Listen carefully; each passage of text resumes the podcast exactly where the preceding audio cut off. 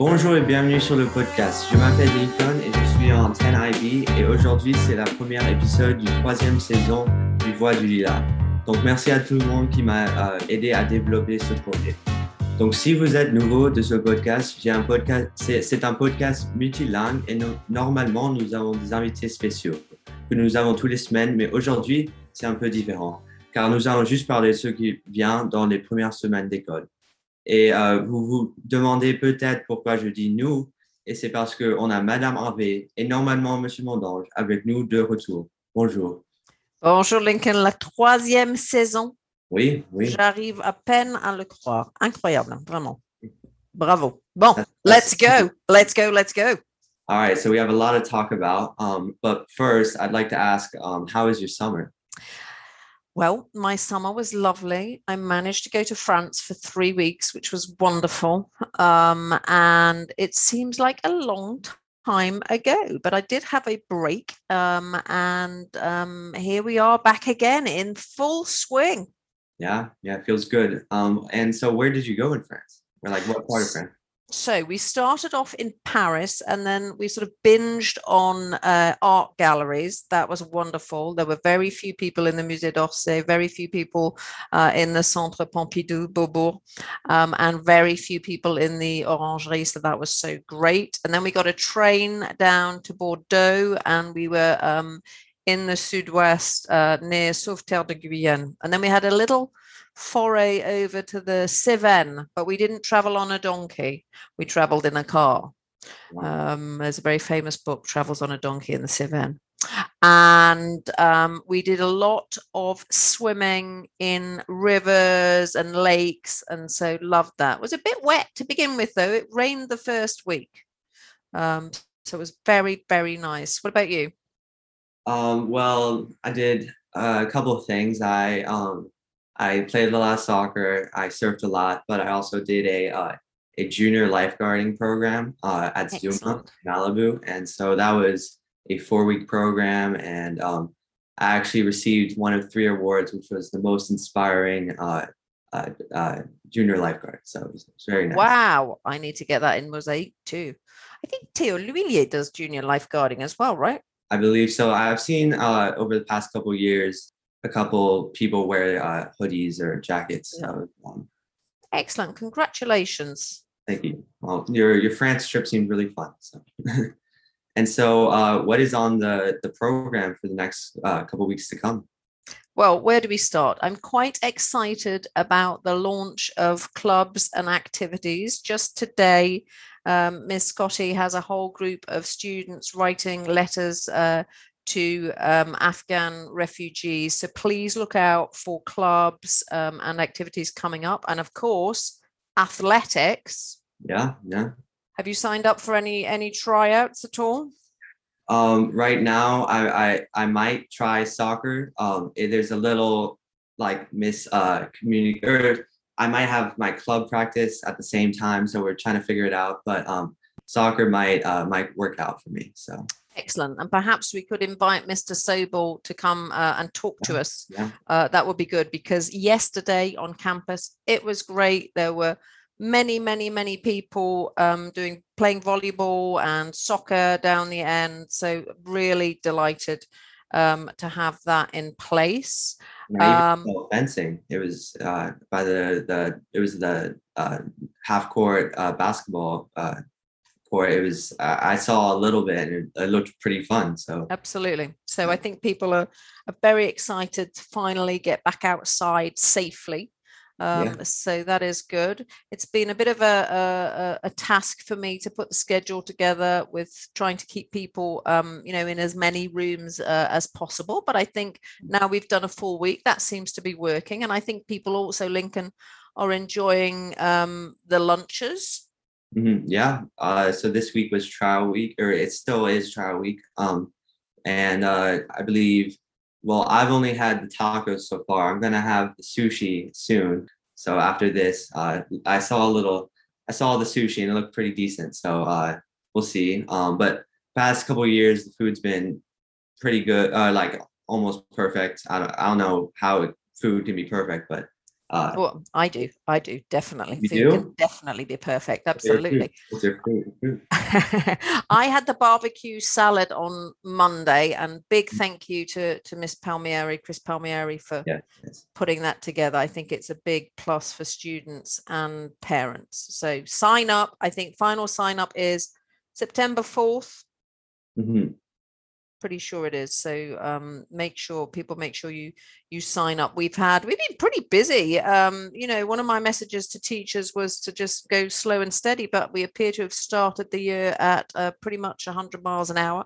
Mhm. We had Barbara Cool present the uh, the Road to College uh, on uh, Tuesday, August the 31st um, at 5:30, and that was really well uh, attended um, and very important that people are thinking about their achievements already as you are doing um, with your junior lifeguarding and um, sort of building their their college their road to college so exciting for you for you and i'm very happy that you're all back on campus to have a sort of proper shot um, at that Yeah, I was in the meeting it was uh, very well. Uh, it was just a, it was overall a good meeting. Uh, a lot of good questions. Uh, a lot of good information to know, uh, especially for someone like me who's gonna ultimately go to college college in the next uh, few years. So Yeah, absolutely. And Lincoln, all of that information is on the middle school, high school page. It's really important that parents and students bookmark that because that's where the home base is.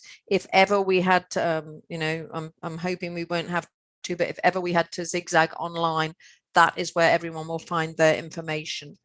Um, so yeah, please do check that. We've got some uh, exam updates coming up for 12 IB and 11 IB the week of the um, the uh, 14th. It's Tuesday, September 15th, Wednesday, September 16th at 5:30 for those updates because there's been some changes uh, over the summer.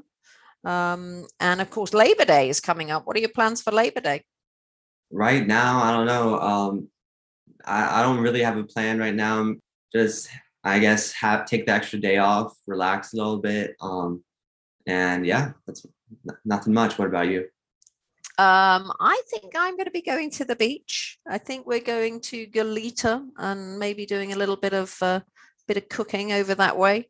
Uh, some grilling, I think, but I shall be definitely taking some time off this weekend because it's been quite a task to put all of our protocols back in place. Yeah, yeah. I mean, I could I could just tell all the teachers and staff they're working really hard. So, uh, very much appreciated.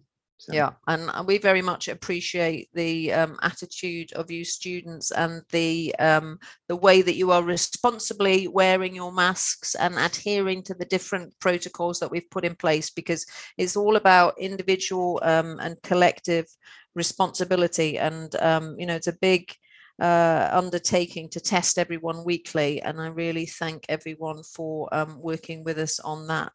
mhm, yeah. And so uh, I also believe there might be some IB meetings coming up soon. That's right. Yes. Um, on on um, Tuesday, September the 15th for 12th grade and Wednesday, September the 16th for 11th grade. Uh, and some important exam uh, information coming out there. And they've slightly changed their assessment model. So people need to be up to date uh, with that. And so you had briefly mentioned about the clubs and activities, but uh, for someone at the school, how how do they go and create a club if they want to do that? Well, funnily, funnily enough, I just received an email today from one St. John Horst, who is proposing uh, an acting club, and I haven't read it yet, but I will be reading it s- s- straight after this podcast. Um, and email me or email Victoria, um, and then we'll get it off the ground, publicize it via the student life classroom and in the hallways, and of course, uh, word of mouth um, and and and run with it. We've got middle school Model United Nations uh, about to start that week of September 13th. Debate um, is going to start up again, whether that'll be in person or uh, la- uh, or online. I don't. I mean, the sessions will be in person, the Lila sessions, but then the tournaments may be um, online. I don't know yet.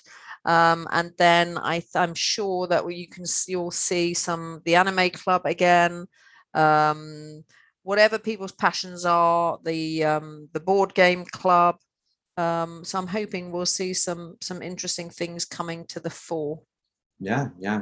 It's, it's so many clubs at Lila, and all of them are seem super interesting. Um, and so, is there a so how do you find out? Is it just you go ask the person like what times, uh, like the club leader, like what times all the things are occurring? How does that how does that work? Yeah, I think that Miss Scotty will probably put a display up in the hallways.